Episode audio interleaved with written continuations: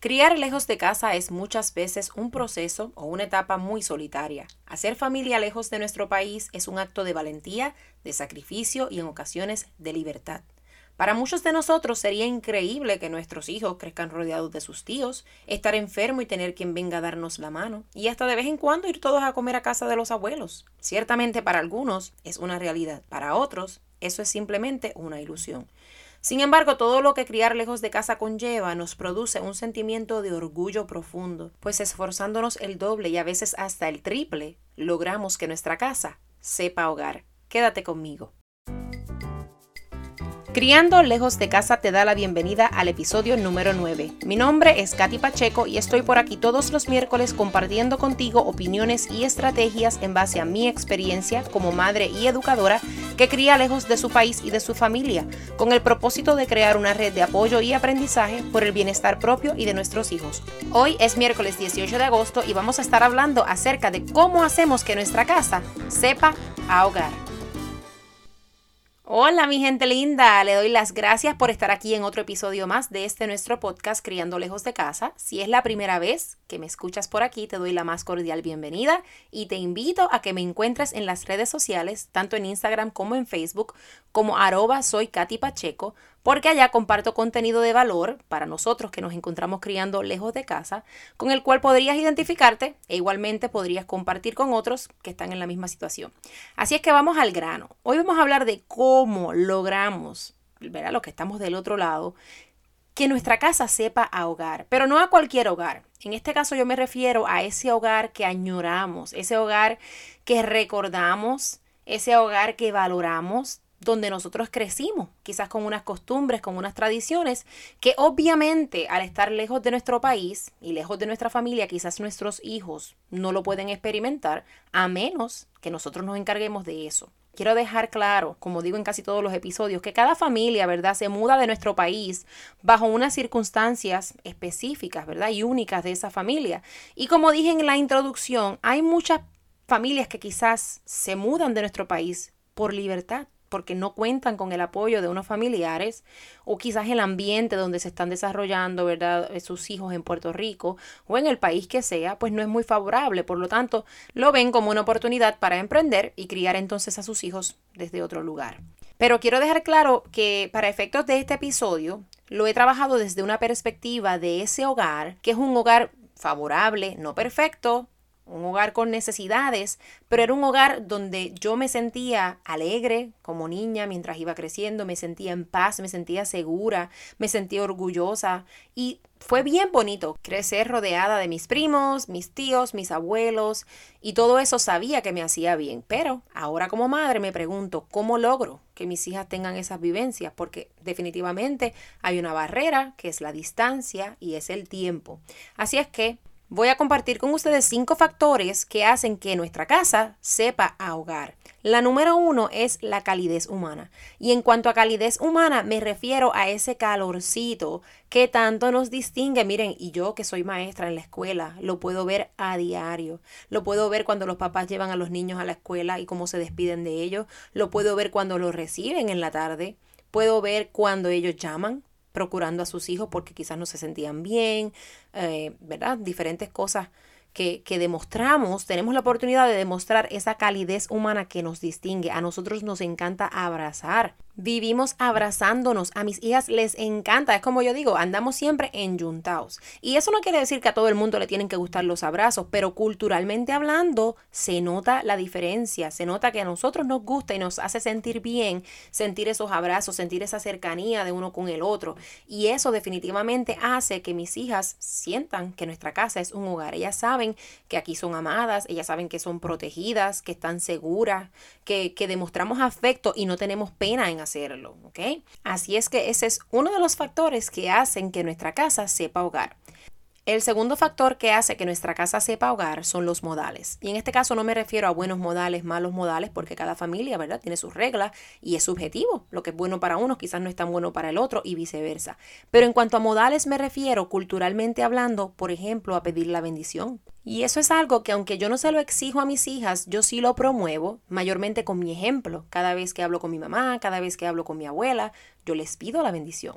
Porque no importa la edad que yo tenga, para mí siempre tendré que pedirle la bendición a mi abuela, a mi mamá, a mis tíos, a mis tías, por respeto, por aprecio, y hasta por fe, porque se siente lindo. No sé por qué entiendo a veces que las oraciones que van al cielo de parte de mi abuela tienen un poder especial.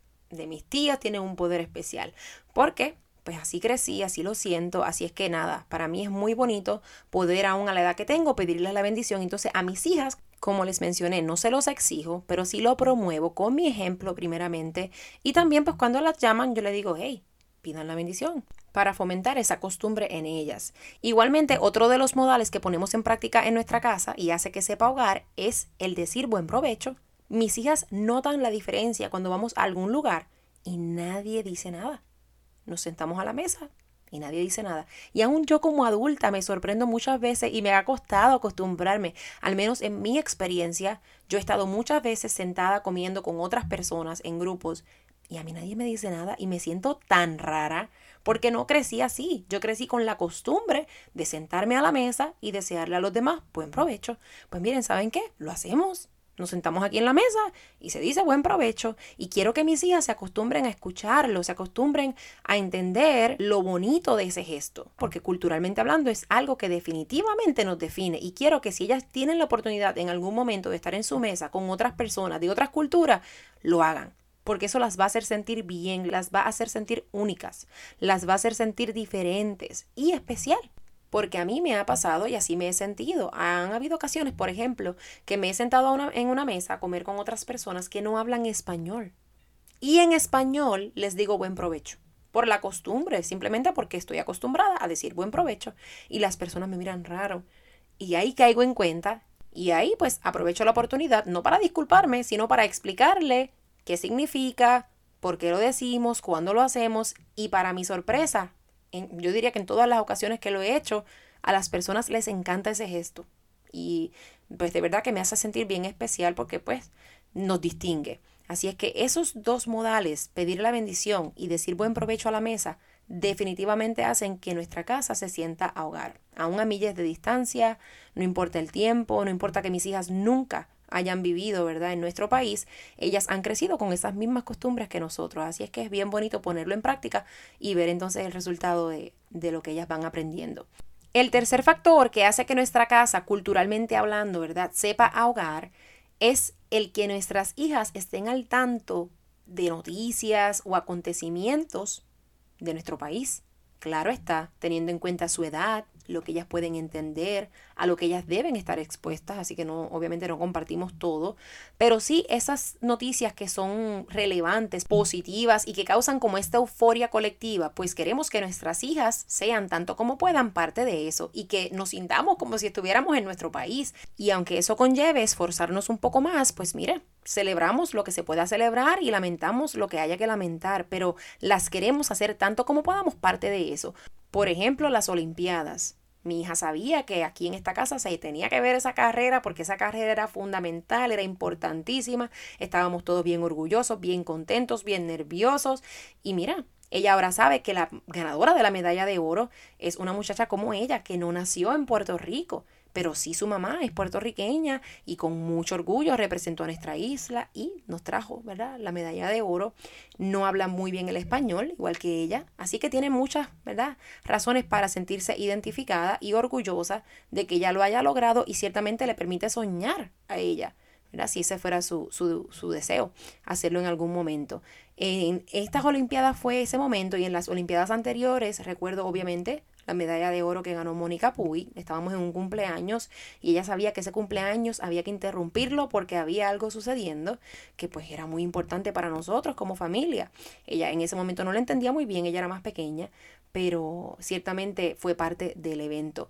Y una vez en esas Olimpiadas estábamos en la piscina de la comunidad y ella me dice en el área de lo hondo, ¿verdad? En el área más honda de la piscina, que ella se iba a tirar a la piscina como Rafa. Y cuando yo le pregunto que qué Rafa, ella me dice que era como Rafael Quintero, el de Puerto Rico, el de las Olimpiadas, que es nuestro atleta olímpico de clavados. Así que para que ustedes vean lo que puede influenciar que los incluyamos, ¿verdad? En este tipo de eventos y noticias, acontecimientos que ellas van a desarrollar, ¿verdad? Como ese interés eventualmente en eso que las define culturalmente hablando. Así es que ese es el tercer factor que hace que nuestra casa sepa ahogar y que me brinde a mí como mamá y a mi esposo unos recuerdos bien bonitos y revivamos esos momentos que nosotros tuvimos cuando estábamos creciendo en nuestro país.